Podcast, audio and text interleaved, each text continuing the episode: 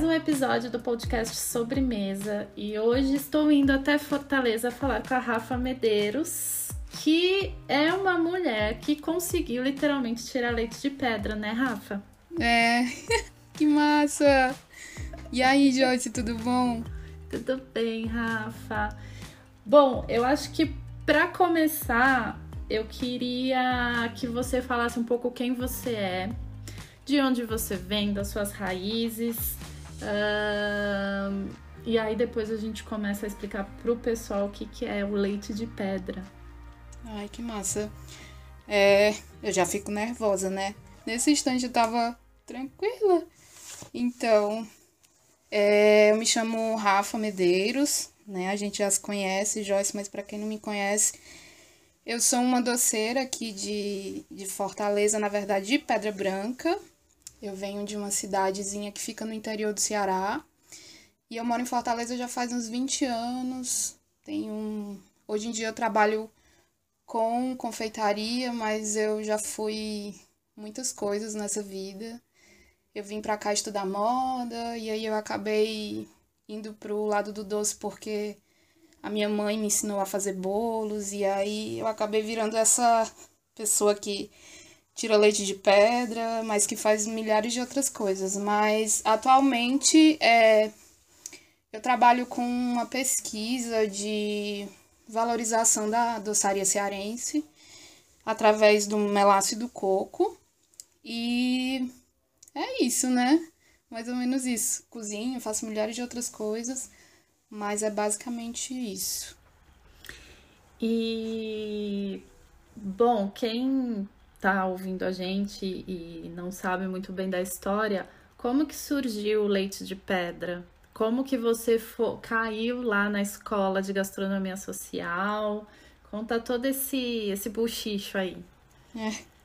Então, é, 2000 foi 2019, né? Eu acho, não. 2018, 2019. 2018, a escola lançou um, um edital, primeiro edital, para o Laboratório de Criação em Gastronomia. A Escola de Gastronomia Social, em Ivens Dias Branco, lançou esse edital é, para selecionar projetos de pesquisa nas áreas de confeitaria e panificação. E, e aí eu tinha uma história com. Tem, tem uma marca que se chama Pitanga, e aí eu estava trabalhando na Pitanga, fazendo doce, é, entregando comida de bicicleta, e aí foi um ano.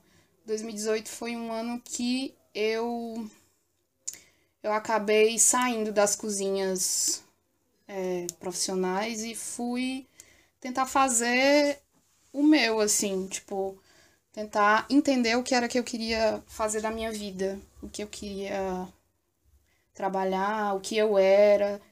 E aí eu acabei indo muitas vezes pro interior, pra Pedra Branca, pra casa dos meus pais e tudo.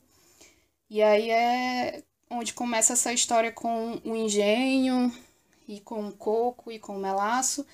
E aí a escola lançou o edital, eu já tinha umas coisas escritas, uns questionamentos sobre o que era confeitaria brasileira, o que era confeitaria cearense, tipo, sempre tive muita dificuldade de encontrar doces que que eu tinha vontade de comer e não tinha nas confeitarias para vender, tipo, sei lá, cocada, bolo de coco gelado, essas coisas assim que a gente fica com vontade e, e sempre muito difícil. E aí eu comecei a ficar meio incomodada, assim, tipo, com todas essas questões.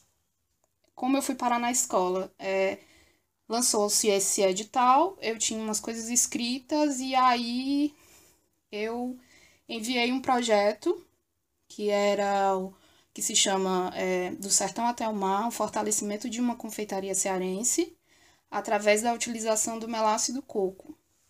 E aí eu escrevi esse projeto, fui selecionada, e, e o meu intuito era exatamente investigar essas receitas, essas, esses doces que são tão é, representativos onde a gente vive, o que a gente come, o que a gente é, assim, só que eles não estão nos restaurantes, eles não estão nas confeitarias, e aí eu fiquei bem incomodada, eu ia, tipo, juntar essas receitas, fazer essa investigação, só que a escola me pedia que eu produzisse algo, né?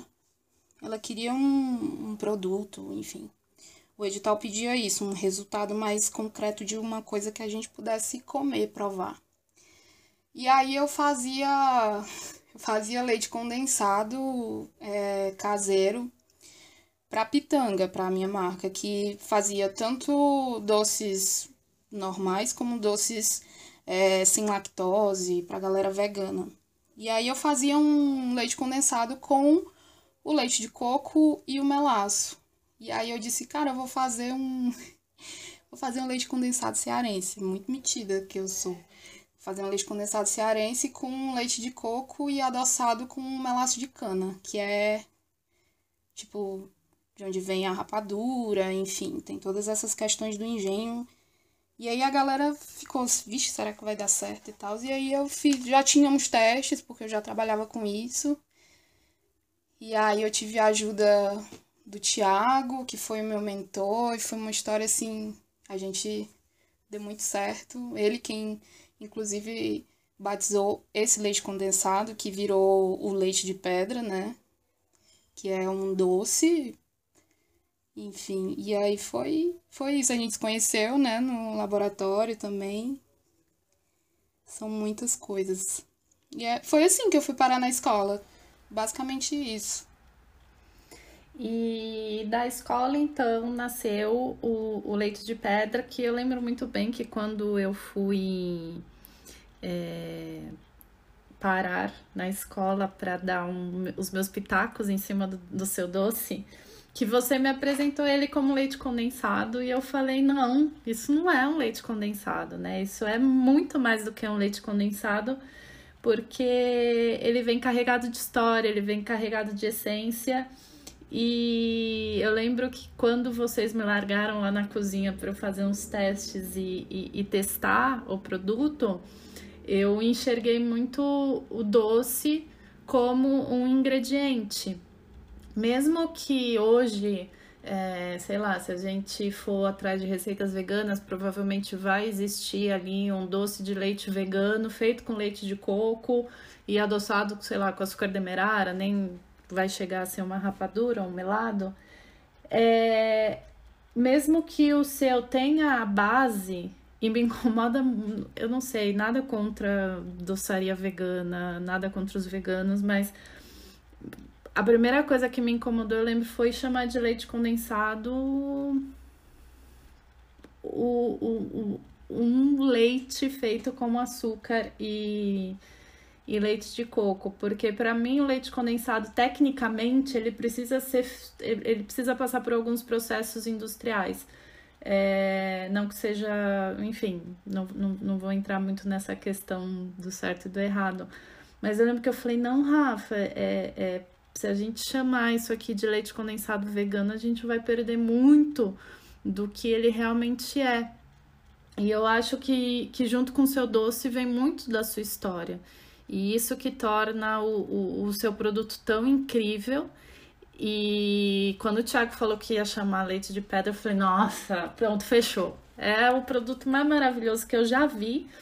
E lembro de falar na apresentação do, do projeto, né, lá que também foi, acho que o último dia que eu participei na, na escola, é, em deixar muito claro para as pessoas a sua referência em relação ao doce, né? Em mostrar que aquilo lá era muito mais do que um doce de leite vegano, do que um leite condensado vegano. Que dentro desse produto tinha muito das respostas de que até eu busco na compreensão do que, que é a confeitaria feita no Brasil. E por isso que é, é eu me apaixonei por você. e a gente se apaixonou, né? Então, eu queria que você falasse um pouco dessa, dessa sua história com Pedra Branca. É, também, quem quiser ir lá no Sobremesa, você escreveu um artigo maravilhoso, falando muito sobre o leite de pedra, falando sobre toda essa essência, que inclusive você fala que a base da doçaria cearense é o engenho, né? Atrevida, né? adoro, adoro. Precisamos de muito. muitas pessoas atrevidas. Nossa, muito atrevida, gente. Não, porque assim, é... tem uma questão aqui no Ceará que quando você pensa, pelo menos eu, que foi uma das minhas questões principais, quando você pensa em doce, para mim, como cearense, mulher cearense, quando eu penso em doce, a primeira coisa que eu, que eu penso, gente, é surreal, é rapadura. Não tem como, assim. Tipo, em todo lugar que você vá, do mais humilde a, sei lá, tem um pote com a rapadura cortadinha, os pedacinhos, sabe? Você sempre acaba tirando o gosto da, da, da última refeição que você faz, deixando a boca doce com a rapadura. Só que aí é, eu tenho vários, várias coisas que me incomodam, assim. Por que, que ela é tão, digamos, marginalizada? Por que, que eu encontro ela no, no self-service do centro da cidade, mas eu não consigo encontrar ela numa confeitaria, enfim. Por que, que ela não é usada como ingrediente, já que ela é. É dela que vem o açúcar, né? Então, é, é, é, começou assim. E aí, quando, quando eu comecei a implicar com isso, né? De que a gente não utiliza isso, e aí eu comecei a pegar essas coisas, eu conversava muito com a minha mãe e com meu pai. Por quê? Porque a minha mãe foi a pessoa que me ensinou a cozinhar e foi a pessoa que me ensinou a fazer bolo. Então, todas as vezes que eu passei necessidades na minha vida, no, necessidades no sentido de tipo, como eu vou conseguir grana para pagar minhas contas, como eu vou conseguir, sei lá, sobreviver. Eu inventava de fazer bolo e vendia o bolo pela receita que a minha mãe me ensinou. Sempre foi assim a vida inteira. E aí, mais uma vez, eu tava recorrendo a ela e, e ao meu pai, porque ela tem essa base, né, da, ela a minha avó era dona, minha bisavó era dona de uma padaria lá no interior. A minha avó era dona de um restaurantezinho e a minha mãe aprendeu a cozinhar com elas também. E o meu pai, o meu avô, ele era dono de engenho.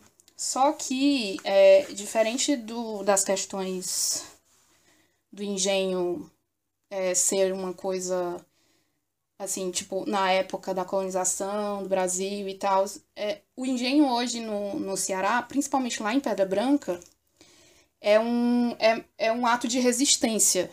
É, não é uma forma, digamos assim, de ganhar muito dinheiro, enfim. As pessoas que têm engenho lá em Pedra Branca são pessoas que é mais antigas, são os mais velhos, que preservam esse, esses hábitos, esses saberes fazer, enfim, da rapadura e do mel de cana, porque eles amam. É simplesmente porque eles piram muito no sabor. E isso leva eles para um lugar de muito afeto e muita memória dos, dos ancestrais deles, dos antepassados, enfim. E o meu pai é a mesma coisa. Eu cresci vendo meu pai comer é mel com, com farinha depois do almoço. E eu aprendi a comer doce com meu pai. Aprendi a fazer bolo com a minha mãe e aprendi a, a comer doce com o meu pai. E aí, quando eu vim para a cidade grande, quando eu vim morar na capital, em Fortaleza, eu sentia muita falta disso. E aí, escolhendo ser doceira, cozinheira, fazer bolo para vender todas essas coisas, é, eu acabei sentindo mais falta ainda de, de ter essa sabe, de ter esses sabores. Por que, que isso representa tanta gente, conta tanto sobre a nossa história e por que, que a gente não utiliza isso no que a gente faz, no que a gente acredita. E foi no meio de tudo isso, tentando encontrar até o meu próprio caminho na minha vida profissional e na minha vida mesmo pessoal, que é, eu acabei escolhendo, dando uma de atrevida, né? E falando que, tipo, ah, eu acho que os achismos que é onde a gente encontra alguma coisa, mas eu acho que tipo a base da nossa doçaria é o engenho, velho. Tipo, você chega no engenho, nos engenhos, quando eu cheguei nos engenhos para fazer campo lá em Pedra Branca, que eu visitei o engenho do Marciano, que eu conto um pouco no texto que eu escrevi, no, que tá no sobremesa e que também tem no Zine, né, que a gente que a gente fez o Marciano ele me ensinou é, coisas sobre desde a plantação, que tipo, quando eu perguntei para ele é, o que era. O que fazia o doce dele ser. a rapadura dele ser tão boa e tal. E ele falou assim, cara, o melhor doce para mim. Ele disse, Rafinha, o melhor doce para mim tá na minha terra. O doce mais doce é, é a minha terra que dá, entendeu? É o local onde ele planta, é como ele planta a cana. E daí ele foi me ensinando todos os processos, até os nomes da, do, dos atos dentro do engenho. E você comparando isso com o que a gente faz dentro da confeitaria, né? Que a gente tem um nome para cada utensílio, a gente tem um nome para cada coisa que a gente vai fazer. No engenho tem isso também. Então, assim, quando você coloca a cana para ser moída, eles chamam isso do entroncamento da cana. Quando você chega perto da gamela, que é onde é colocado o mel, depois de passar a garapa, passar por todos aqueles processos, quando você chega numa gamela, daquela você não bate o, a rapadura com qualquer colher. Você bate com uma espátula feita de uma madeira específica, feita para aquilo, porque se não for feita daquele jeito, eles perdem o, o mel. Então, assim, quando você vai para um universo desses, é, com tanta técnica, com tanta sabedoria, com nome para um tecido, nome para o que está acontecendo e os caras sabem fazer tudo assim, tipo, verificar uma temperatura do, do, do negócio do mel com um olho, tipo assim, não, agora tá no ponto, eu vou passar e vai dar certo, vou fazer. É muito doido, assim, tipo. E você deixar isso de lado, porque eu acho que a gente deixa isso muito de lado, entendeu? E isso conta sobre o que a gente é é o sabor que a gente tem na memória da gente, é o que a gente tenta entender como ser humano. Então, quando a gente deixa tudo isso de lado, a gente acaba meio que se perdendo, assim, sabe? Então, é, essa minha, digamos, essa, esse meu esse meu atrevimento de dizer que o engenho ele é ele ele é um tipo de confeitaria, é onde começa a nossa confeitaria, a confeitaria do Ceará, a confeitaria não, a doçaria, que é confeitaria, né? Até no meio desses estudos a gente começa a entender o que é um e o que é o outro. É uma forma de também de fazer as pessoas se olharem e de se entenderem, assim, o que eu sou, de onde eu venho, qual é o, o gosto das coisas que eu gosto, entendeu? De entender quem, quem são nossos antepassados, quem, quem é que tá com a gente, tipo, construindo esses novos sabores que a gente está fazendo daqui para frente, entendeu? É tudo isso. Acho que eu falei demais. Não, ah, eu adoro, eu adoro ouvir você falar. Eu acho que essa reflexão que você faz, a maioria dos profissionais não fazem. Porque uma coisa que me chateia muito quando eu penso em tentar definir uma confeitaria brasileira que confeitaria, essa palavra para mim me incomoda um pouco. É, né? é, quando, é. Sempre que eu falo, me dá um aperto no coração. Então, vai, vamos usar o termo correto. Quando eu tento definir o que é uma doçaria brasileira moderna, digamos assim, é, eu tento sair um pouco do que é feito em São Paulo, porque eu acho que São Paulo a gente quer abraçar o mundo, a gente quer fazer o que o cara tá fazendo no Japão, o que o cara tá fazendo na França, o que o cara tá fazendo em qualquer lugar do mundo. E aí eu começo a, a, a ir atrás da, das lojas e dos doceiros de outros lugares do Brasil. E sempre que eu vou, enfim, fico fuçando no Instagram e aí eu entro num doceiro da Paraíba Pô, o cara tá me fazendo entremê, laranja com brilho dourado. Ele tá me fazendo, sei lá, pitivier, macarrão, bomba de chocolate. Mas eu fico pensando, cara, a pessoa tá na Paraíba. Paraíba tem muita coisa incrível da doçaria. E por que que raios essa pessoa não está fazendo isso? Eu também né? não entendo isso, cara. É eu, eu, então... eu fico tipo, não, só pra. Eu não sei fazer nada dessas coisas. Só pra. Eu acho que eu fiz macarrão uma, uma vez, uma única vez, assim. E foi num restaurante que eu tava trabalhando, a gente tava fazendo uns testes. Eu tava ajudando o, o meu sous-chefe a fazer, mas eu nunca tinha feito. Só que eu sou muito, muito religiosa com os ingredientes, sabe? Quando a receita pede os negócios, eu, eu tento acompanhar tudo direitinho. E tem uma galera da cozinha quente que não consegue entender isso, né? Que é, que é. é foda, é muito foda. Mas, enfim, continua. Não, e assim, eu vejo essas pessoas que nem é, coloquei um bolo pé de moleque lá no sobremesa, porque o tema tá, enfim, em junho é festa junina. E aí eu vejo que de repente as pessoas começam a falar: ah, porque minha mãe fazia um bolo pé de moleque maravilhoso. Ah, porque eu faço um bolo pé de moleque maravilhoso. Aí eu me pergunto, e por que que não faz? Por que que não vende? Porque assim, Isso. cadê os bolos pé de moleque? Ou pés de moleque, não sei qual é o plural de pé de moleque.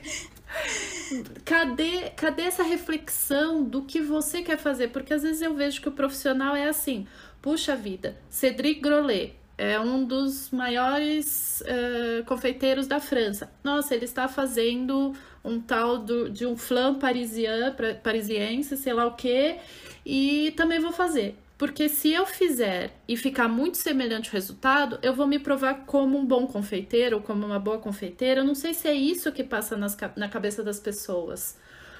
Porque, quer dizer, se eu fizer uma cocada bem feita, que olha, eu vou te falar que faz tempo que eu não como uma cocada gostosa, úmida. Nossa, me dá até água na boca. Eu lembro é. quando era pequena. eu ia numa, numa, numa vendinha pequenininha, bem simplesinha, e a mulher me fazia uma, uma, uma cocada que, ai meu Deus, nunca mais comi igual. E eu me pergunto, fazer uma cocada é, tipo, é, é, é me diminuir? É não chegar num nível de confeitaria que é exigido no mundo? O que, né, o, que que é ser um confeiteiro? O que que é fazer confeitaria no Brasil? O que que é é, é, enfim, eu acho que são tantos questionamentos que, por exemplo, esses dias estava é, procurando, né, documentando algumas coisas de festa junina, porque obviamente com essa pandemia impediu muito as, as viagens que estavam que estavam marcadas para o pro projeto Doce Brasil. Fui lá, entrei no YouTube, comecei a fuçar, fuçar, fuçar, achei um cara fazendo alfinim com silpá e termômetro laser. Aqui, eu entendi o que o cara estava fazendo. Ele estava tentando explicar de um jeito muito preciso um doce é, muito com uma sabedoria muito de quem faz, né? Porque quem faz que entende como o negócio funciona. E aquilo me incomodou num grau que eu fiquei refletindo, eu falei assim, cara, por que que me incomodou, né? Porque a gente vai perder essa sabedoria do engenho, de fazer um alfinim fresquinho ali, ou Sim. não sei, eu não sei o que pensar. É, é, eu, eu fico numa linha de muito revoltada. Eu sou muito revoltada, assim, quando eu começo com esses questionamentos assim. Nossa, você falou várias coisas que já me deixaram assim mufina, como diz aqui no Ceará, meio deprê assim, sabe? Tipo, pô, eu sou um eu sou uma doceira mó pai assim, mó eu, eu não sou boa. Ah, eu não sou boa porque eu não sei fazer isso ou aquilo, porque eu não sei tal técnica, porque eu não sei tal termo. Eu acho que tudo é bem importante, todo conhecimento ele é importantíssimo demais, assim, mas é, esses questionamentos de você, sabe, não, não achar, não tem. Você vai no, no, aqui em Fortaleza, eu tenho uma dificuldade imensa de, de comprar doce, assim, em, em lugares. Faz muito tempo que eu não saio, porque, tipo, eu tava para além de pandemia, né, mas assim eu tava trabalhando muito, muito, muito no, no restaurante que eu tava trabalhando e. E aí eu não saía tanto. Eu acabava tendo que. Você acaba tendo sempre que fazer as coisas que você tem vontade de comer, principalmente doce. E é foda. E às vezes você não quer fazer. Eu não sei se tu, tu tem isso. Às vezes você tá com preguiça, cansado e você quer comer o que outra pessoa faz, né? Sim. Porque comer o que o outro faz também é meio que entender outra pessoa sei lá, é bem filosófico isso, mas é, é, entender o que o outro é e o que, que ele quer mostrar com, com as coisas que ele gosta, o que ele acredita. Eu acho que tem muito disso que a gente não pensa. a gente acaba meio que pensando sempre no mercado, talvez, não sei, ou sempre pegando umas figuras assim de tipo, eu preciso ser que nem alguém, ou saber fazer aquilo para ser tão bom, e acaba esquecendo o que a gente tem do lado da gente, que tá na frente da gente, como todas essas coisas que a gente falou, tipo, o confeiteiro da Paraíba fazendo um negócio da, do, da Paris, como minha mãe disse, e, e esquecendo de, de ver o que ele tem por perto. Aqui em Fortaleza, é, tem uns doces, assim, que eu falo, que eu bato, assim, na, na tecla, que eu fico bem indignada, tipo... É muito fácil você comer doce, doce bem representativo daqui, tipo, você comer um bolo mole, você comer uma chegadinha, você comer bulim, você comer rapadura, você comer cocada, tipo, tem muita gente que vende isso na rua. Aqui é muito comum você encontrar dentro do ônibus um vendedor de cocada, você encontrar no sinal um vendedor de bolim. Bolim é um, é um docinho que é feito com, com goma. A maioria desses doces, o que é mais incrível, são doces que são que tem ingredientes que são da nossa terra, tipo mandioca, é, a cana, coco, é, sabe? O milho. Tipo, é muito comum você aqui em Fortaleza você encontrar na rua gente vendendo canjica fora da época do, de junho, sabe? E a gente curte muito um doce aqui, mas é, os profissionais que trabalham com isso não não fazem isso.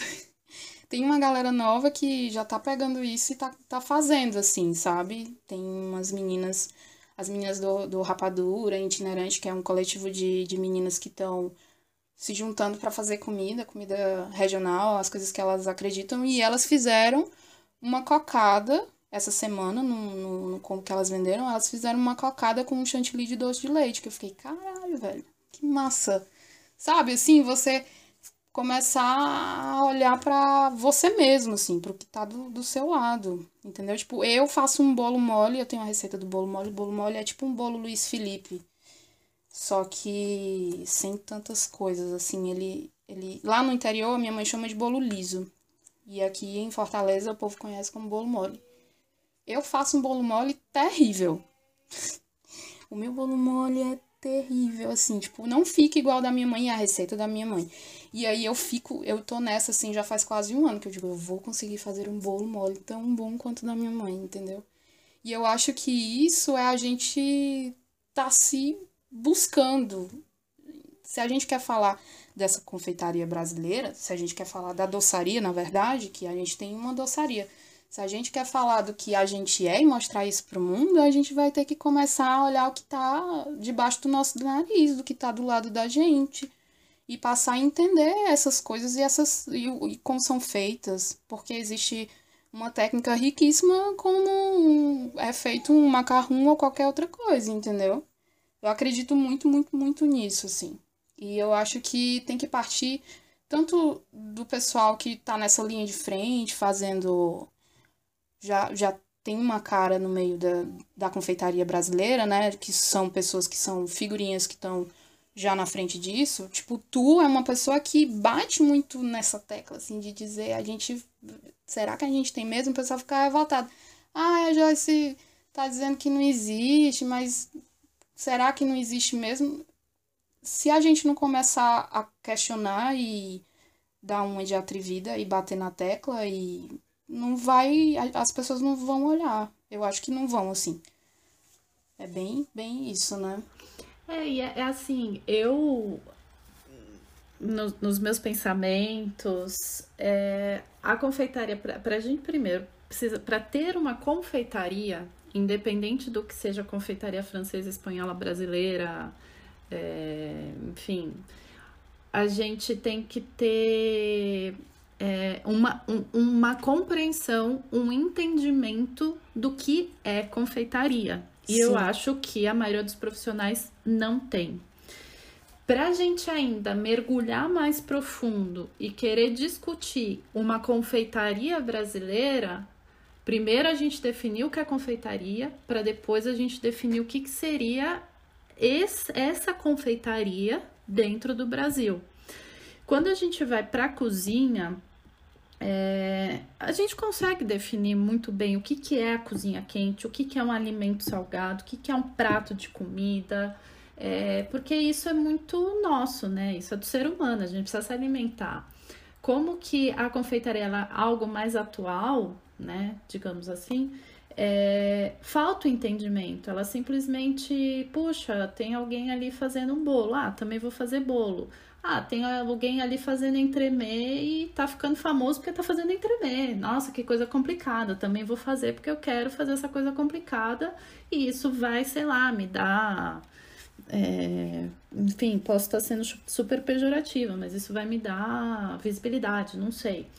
Uh, e dentro, dentro tudo isso, a gente precisa entender. É, que no Brasil o que se faz, obviamente, é uma doçaria. A, no, a, a, a, nossa, o nosso trabalho com açúcar, a nossa comida doce, ela vem, é, ela, ela não foi arquitetada como uma confeitaria francesa, que eles têm todas as categorias de massas de torta, todas as categorias de massas doces e, e, e nome para aquilo, para aquilo outro. A nossa confeitaria ela foi sendo moldada através de colonizadores que trouxeram os seus conhecimentos para cá, misturado com tudo que a gente tinha é, de indígenas que se fundiram com uma cultura afro-brasileira e que isso foi moldando uma doçaria é, que não tinha nome, que não tinha regra, que simplesmente foram conhecimentos passados de boca a boca, até a gente cair aqui em 2020 tentando é, tirar um pouco a poeira de cima de toda a bagunça que já foi feita, para entender como, assim, é, da mesma maneira que a gente hoje enxerga uma gastronomia brasileira, uma cozinha brasileira e chefes de cozinha que, que levam isso mundo afora, fazer a mesma coisa com a confeitaria. Porque para mim, um, um, um, profissional que vai levar lá para fora um entremê feito com leite de coco e rapadura não tá levando confeitaria brasileira, muito menos a doçaria. Uhum. Com certeza. Inclusive esses, é, acho que foi ano passado, ano retrasado, tinha é... Não, não foi nem ano passado, nem ano retrasado. Foi a época que eu morei na Espanha. Tinha um chefe que ele fazia o doce de abóbora, aquele doce que é feito na cal, né? Que fica aquela casquinha durinha e o miolinho cremoso. Ele colocava um cubo no centro de um prato, fazia lá um risco de um molho qualquer que eu não sei o que, que era e vendia. Tipo, ah, é, filosofia sobre abóbora. Esse era o nome do prato, sei lá, inventei agora. E aí o que, que você vê? Você vê, puxa vida, um puta de um chefão espanhol fazendo um doce brasileiro. Nossa, que animal, o cara arrebentou.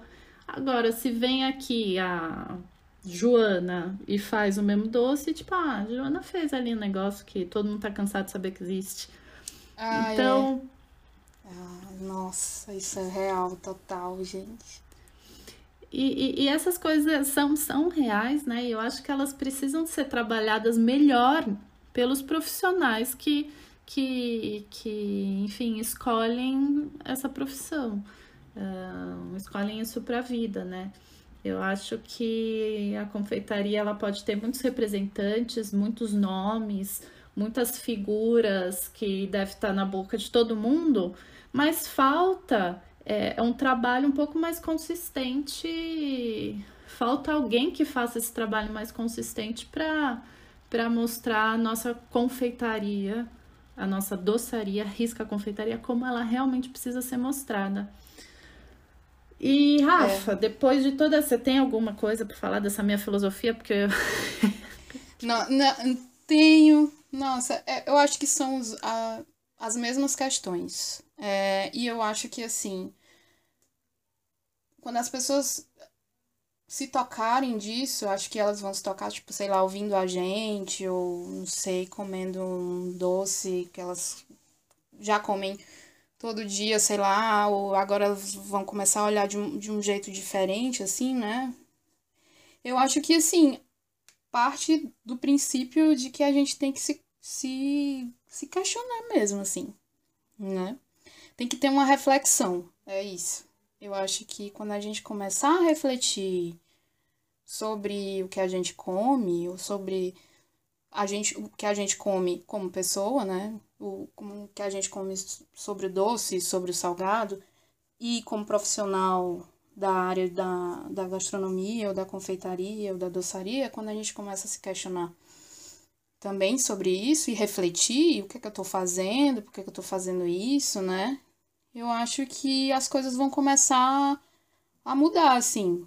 É, o que uma coisa que eu tô tentando fazer sobre, sobre isso, assim, nessa, nessa mesma linha de raciocínio, a ideia de ter feito o Zine no, no, e ser vendido ele junto com o leite de pedra, o Zine ele é uma forma de fazer com que as pessoas entendam o que é o, o doce, o, o leite de pedra. É fazer com que elas entendam o processo que existe dentro do engenho para se fazer o melaço, para se fazer a rapadura, para se fazer o alfinim, muita gente não conhece, muita gente não teve oportunidade, talvez, de conhecer um engenho, é uma coisa que não é mais tão comum assim, tipo, aqui no Ceará também tem, tem não é fácil de você chegar, enfim, existe, existem uns engenhos que, que recebem pessoas, que meio que existe uma coisa turística nisso também, mas, por exemplo, lá em Pedra Branca, a, a dona Anitta, que é uma senhorinha que eu postei um vídeo, que ela puxando um alfininho e tal, ela, ela puxa o alfininho lindamente, e, e aí eu fui tentar puxar o alfininho também, foi assim uma coisa desastrosa. Meu Deus do céu, o negócio gruda na mão, tem uma técnicazinha assim de você puxar e voltar e é bem bonito, mas exige um tempo para você aprender a fazer isso. E ela me contando que ela me perguntou assim: "Nossa, por que que minha filha, por que que você gosta tanto disso? Por que que você tá vindo para cá, pro engenho?" Ela ficou assim intrigada. Porque que eu, uma pessoa que moro na capital, que existe muito isso, né? A menina que mora lá na, na Fortaleza, por que que eu me interessei tanto em voltar e no engenho entender essas coisas, ver essas coisas, porque que eu gostava tanto. E aí eu fui explicar para ela, né, que para além de ser uma coisa que o meu pai me ensinou e enfim, uma coisa que foi passada para mim, eu criei esse interesse para eu poder me entender como gente, né? Para além de me entender como uma doceira. E aí ela ficou tipo, é porque é, às vezes eu recebo as filhas das minhas, da, das minhas sobrinhas e elas não gostam de, de elas não, elas não entendem, elas não gostam e eu vou mostrar para elas e elas ficam assim, vale, sabe, não, não criam um, um laço afetivo com isso, enfim. Só depois de provar e aí entender e ela contar todas as histórias que tem ao redor disso, né, que ela tem um engenho lá com o marido dela o seu Admiro. E aí é que começa, as pessoas começam, as sobrinhas, no caso, as filhas da, da, das sobrinhas dela, começam a entender que aquilo é uma coisa que é sobre elas também, entendeu? Eu acho que quando a gente começar a entender e refletir que o que a gente come e o que a gente consome e o que a gente faz também no, como profissional da confeitaria da gastronomia, quando a gente começar a entender isso de uma forma que, que isso não só represente, mas que isso faça parte da nossa história mesmo, de que a gente diga isso também é sobre o que eu sou, eu acho que as coisas vão começar a, a mudar como já estão mudando, eu acho. As pessoas estão se interessando mais em, em entender essas coisas, até porque o, a gente tem um, o Brasil como um todo, a gente é muito apegado é, emocionalmente à, à comida e à música e à poesia, e, enfim, a gente é muito, sei lá, tipo, a gente gosta muito de, de, de ter por perto uma coisa que deixa a gente bem, assim, sei lá. É, essa coisa da afetividade tem muito na nossa comida e na nossa história mesmo, assim. Acho que é isso. É. Eu acho que é, é, é uma sabedoria popular, né? uma sabedoria regional, que é a nossa cultura, faz parte da nossa história E com essa urbanização que a gente vem sofrendo, uh, se parar para pensar, eu acho, enfim, deve fazer apenas, sei lá, uns 50, 60 anos que, que o Brasil se tornou majoritariamente urbano, é, a, gente, é, a gente vai deixando de lado essa importância da, da sabedoria popular, da sabedoria regional. Inclusive, ano passado, com o projeto Doce Brasil, eu fui lá para. Ai, agora me fugiu o nome da cidade porque eu tô pensando em Pedra Branca. Ah, do doce de leite que você foi? É São é... Bartolomeu? Isso, fui lá para São Bartolomeu, conheci Incrível. o seu Vicente, a esposa dele, a dona Serma, e saí de lá, enfim, cheia dos questionamentos. Uh, basicamente porque de toda uma cidade que é doceira, hoje o número diminuiu muito, porque os filhos desses doceiros e dessas doceiras mais antigas, eles não têm interesse em continuar o trabalho.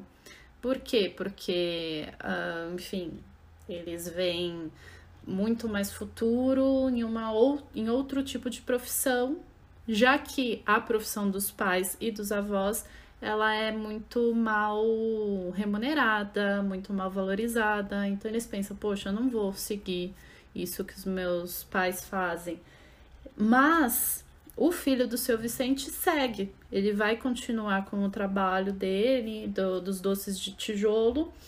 E inclusive ele tem ido muito para a capital, viajado bastante para é, compartilhar toda essa sabedoria que o seu Vicente e o pai do seu Vicente e a dona Serma e a Doquinha, inclusive, passam para ele.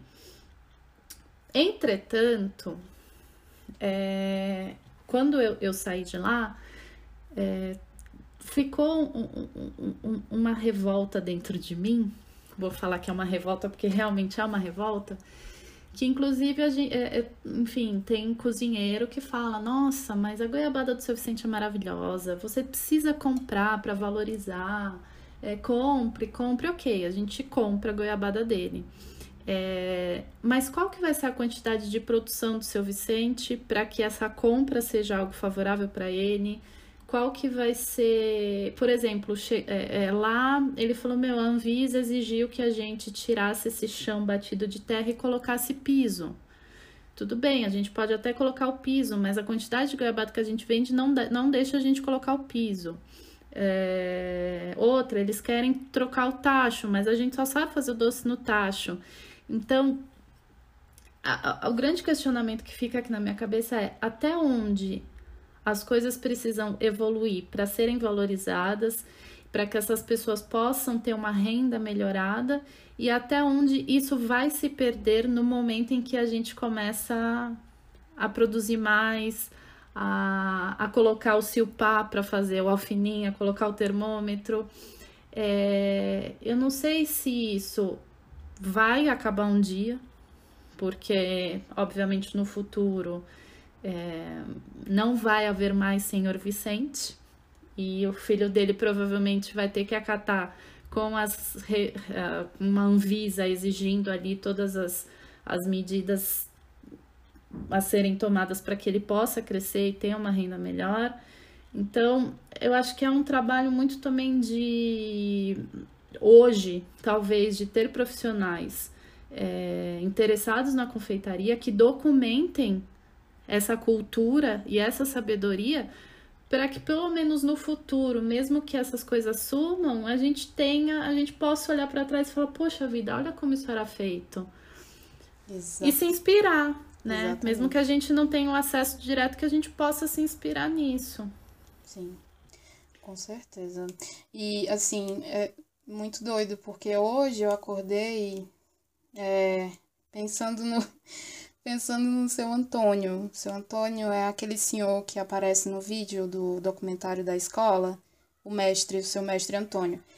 Eu acordei preocupada com ele, assim, tipo, caralho, como é que ele tá, essa pandemia, enfim, porque eu produzi é, o leite de pedra para ser vendido esse mês e eu produzi, eu tenho um fornecedor de coco aqui no meu bairro que ele traz é, ai, de uma localidade que produz muito coco, enfim. E ele me falou de um engenho que tem um, um melaço maravilhoso que ele queria muito que eu provasse. O Wellington falou para mim. É o engenho do Pecém. Pecém é uma localidade aqui próximo de Fortaleza. Eu acho que é metropolitana, se eu não me engano. Só que esse engenho está fechado por conta da pandemia. Enfim, é um engenho menor. E aí eles não não estão funcionando. E aí eu fiquei. Isso se juntou com a questão do seu Antônio que se juntou com outras questões que eu tinha com o meu pai, que o meu pai, ele, quando eu comecei a fazer o campo da pesquisa, quando a gente começou a ir nos engenhos lá de Pedra Branca e tudo, e o meu pai, ele é muito, muito, muito apaixonado por isso, por conta do meu avô. Até hoje, assim, ele, ele fala do, da engenhoca, que era do engenho do meu avô. Ele fala assim, nossa, Rafa, queria tanto comprar é, a engenhoca pra gente fazer um museu. Tipo, pelo simples fato dele querer ficar olhando para a engenhoca que era do meu avô, entendeu? Então a gente ficou, a gente meio que fez uns planos assim, eu e ele, a gente ele ele que deu a ideia da questão do, do museu, da gente tentar fazer um museu lá em Pedra Branca, o um museu do engenho, para a gente guardar todas essas coisas, porque um dia o seu Antônio não vai estar tá mais vivo e, enfim. E o pai do Marciano também, que é a pessoa que, que mas ama o engenho e que o engenho dele existe por conta do pai dele. O seu Admiro também, todos são senhores já, assim. Tem uma idade avançada, mas eles, eles precisam. Eles precisam ficar vivo para outras pessoas, enfim, porque talvez eu não seja a única que também se interessa por isso, entende? Tem outras pessoas que vão se interessar também. E outra coisa que eu, eu, eu planejo muito na minha cabeça é que em algum momento eu possa, com a produção do leite de pedra, eu sempre documento os, os engenhos, os melaços que eu uso, as regiões do, do melaço que eu uso para fazer o doce. Porque eu quero visitar esses engenhos e tentar fazer um, um mapeamento deles, como se fosse um mapa dos engenhos do Ceará, sabe? Pra gente ter, tipo, um norte de onde ainda existe é, essa produção desses doces ativos, assim, porque normalmente são engenhos que produzem só até a rapadura e eles funcionam excepcionalmente só para produzir doce. E aí a gente, eu fico numa, eu fico pensando, quando eu assisti inclusive o vídeo do lá da, do de São Bartolomeu, o seu vídeo do, do Doce Brasil, meu Deus, eu chorei pra caralho.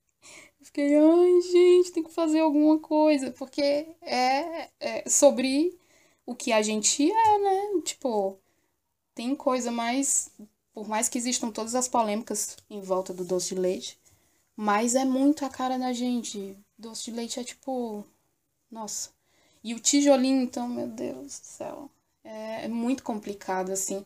A gente tem que começar, é, sei lá, viajando mais ainda a gente tem que começar, os, os, até os próprios profissionais da, da nossa área, assim, de, de gastronomia, a gente tem que começar também a pensar nesses trabalhos, eu acho, assim, tipo, eu acho que não existe só a cozinha como futuro do, do, do sabe, profissional.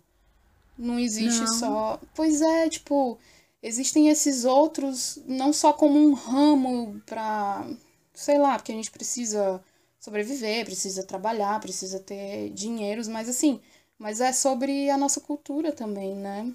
Eu acho que a gente tem que se unir mais em relação a isso também, unir esses pensamentos e questionamentos. Sim, com certeza. E as pessoas, elas, é, geralmente quem cursa a faculdade de gastronomia acha que tem que virar cozinheiro e não. Existem um monte de coisas que a gente pode fazer. É, é enfim, pela gastronomia de maneira geral. É, eu acho que você estava falando, eu estava pensando aqui que hoje existe uma busca muito grande pela valorização do pequeno produtor, do produtor rural, né?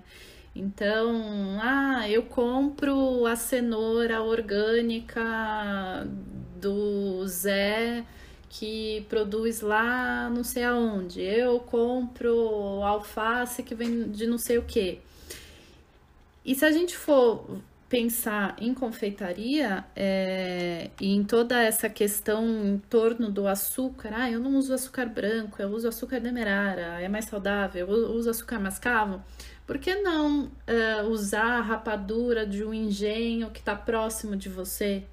Né? E do, da mesma maneira que você vai atrás de um legume orgânico e todo especial que um produtor faz e colhe só cinco por dia, você pode ir atrás da tua rapadura, que é muito mais uh, saudável, que tem uma carga afetiva muito maior, que você vai estar tá auxiliando muito uma cultura, uma família, e, e manter essa cultura viva, porque aqui em São Paulo também, eu acho que, sei lá, se a gente tiver dois engenhos, vai ser muito. É, então eu acho que, que falta um pouco dentro do, do que a gente faz em doçaria, em confeitaria, o que seja no Brasil, é, é, é esse olhar, né? Eu falo que o confeiteiro não pode ser confeiteiro de pacotinho, de ir no supermercado, pegar um pacotinho daqui, um pacotinho daquilo e ir para cozinha.